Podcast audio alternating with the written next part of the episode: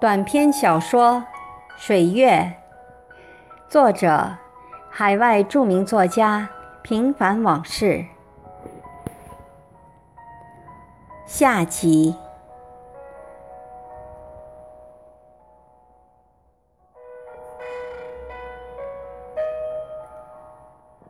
水月在网上认识了一个网友，似曾相识的感觉。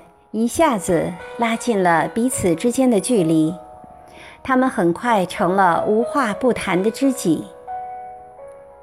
起初，他们只是在网上通过悄悄话进行交流，慢慢就开始互通电话，而且从最初几分钟的客套寒暄，到后来一打就是几个小时的心灵倾诉，再后来。他们就在渴望中期待着能早日相见。随着时间的推移，两人的感情也日臻成熟，似乎已经到了水到渠成的时候。不仅如此，水月的写作水平也几近炉火纯青。只要他的文章一发出，全世界各大网站和报刊都竞相转载。水月的那部长篇小说也几易其稿，最后修改成为炙手可热的剧本。他和那位导演已经签订了一份协议，只等最后的细节敲定和档期来临，即可开拍电影。水月和网友不止一次地谈论过有关婚嫁的问题。尽管都是以别人的名义探讨的，但双方都明白，这只是一种心照不宣的默契，而挡在他们之间的，就是一层薄薄的纸，捅破它只是时间问题。他们也共同讨论过，如再婚后面临的现实问题，当然都是借别人的故事演绎自己的思想。在那个网友的鼓励下，水月抽时间去大学里学了会计专业的研究生课程。出来后，找到一个很不错的工作。另外，水月已经通过各种渠道对国外的婚姻制度有了全面的了解，不再担心孩子今后得不到很好的教育，以及自己今后的生活问题。但毕竟夫妻一场，这是水月离婚的决心迟迟没有下的最后原因之一。而再一次的争吵，最终让水月在博士章咄咄逼人的咆哮中，镇定自若地说出了他同意离婚的决定。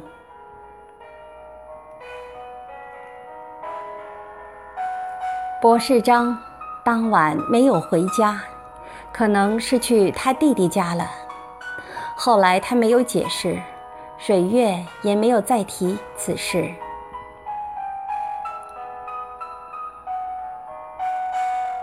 做完家务，照顾孩子上床睡觉后，水月来到书房，一个人坐在灯下，看着熟悉的一切。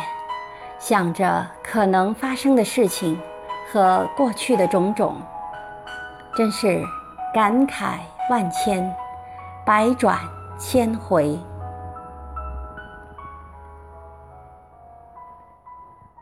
生活让两个原本不相识的人走到一起，又将他们最终变成完全陌生的路人，而且不会再互相牵挂惦念。甚至在不远的将来忘记彼此，不再有任何的恩恩怨怨。难道这就是人们争先恐后、千方百计、飞蛾扑火般走进的婚姻生活吗？一周后，博士章才回来，却像换了一个人似的，不但绝口不再提离婚的事情。还主动没话找话的和水月搭讪。他开始外松内紧的注意水月的一言一行。有时水月一离开书房，他就像贼似的溜了进去，鬼鬼祟祟的，不知道做些什么。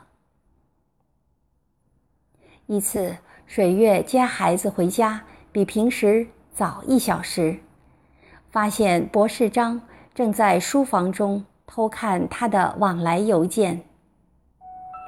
水月非常生气，质问他为什么不尊重他的个人隐私，又在无比愤怒的情形下追问道：“什么时候讨论他们的离婚问题？”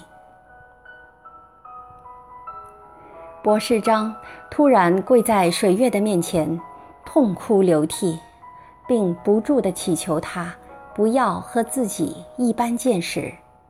还狡辩说，自己之所以这样做，完全是出于爱他，他不想离婚。如果水月非要离婚，他就去死。水月看到一个大男人如此屈尊，而且毕竟和这个人朝夕相处了近十年，没有爱情，总还有亲情。恻隐之心，让他再一次妥协。水月让博士章先站起来说话，博士章却说不答应他就跪到死。一个连离婚都不敢的男人，敢面对死亡吗？水月明白他的用心。但又同情他人性的懦弱，只好答应他，将离婚的事情暂时往后放一放。博士章这才像被特赦的囚徒一样，从地上站了起来，知趣地带上门，走了出去。等博士章的脚步走远，水月才无力地。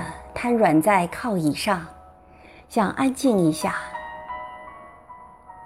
当他闭上双眼，突然看到网友殷殷期待的目光，他再也抑制不住失控的情绪，一任泪水如洪水般涌出。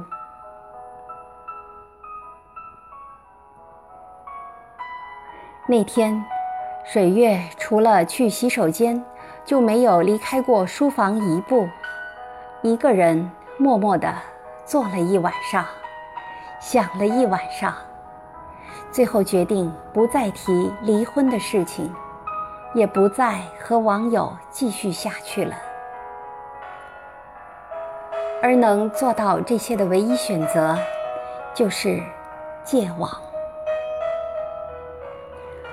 水月第二天一早洗漱完毕后。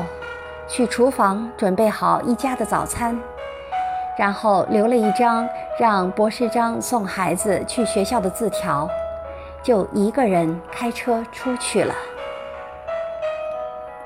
他先去手机公司更改了手机号码，又去市中心给那个网友买了一副 BOSS 高级手套，然后去邮局，按照记忆中的地址。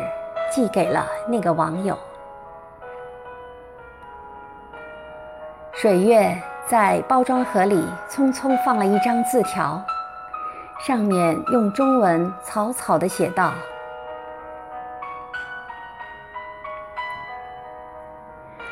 忘了我和我们之间发生的一切，今生无缘，来世再会。”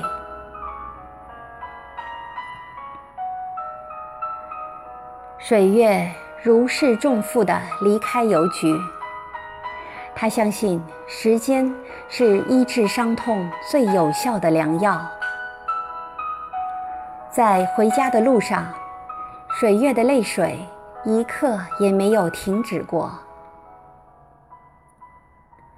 从此，水月没有再上过网。他知道那里有他期待。却可望而不可及的东西，有他的爱情和梦想。尽管有一根无形的线，总是把他往书房里拽，但他都毅然决然地克制住自己的欲望，没有再走进电脑一步。他知道，如果上网，就会想起那个网友，就免不了和他藕断丝连。但他又不得不面对现实，而这样做的结果，无疑会让他原本就孤独的心更加孤独。长痛不如短痛，但每到这样的时刻，水月的心都会流血，还会很痛，很痛。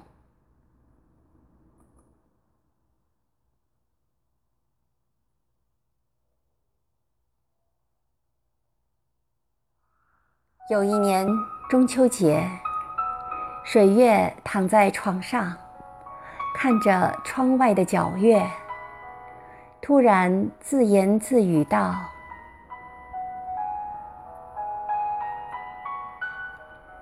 女人因孤独上网，也因更孤独而戒网。”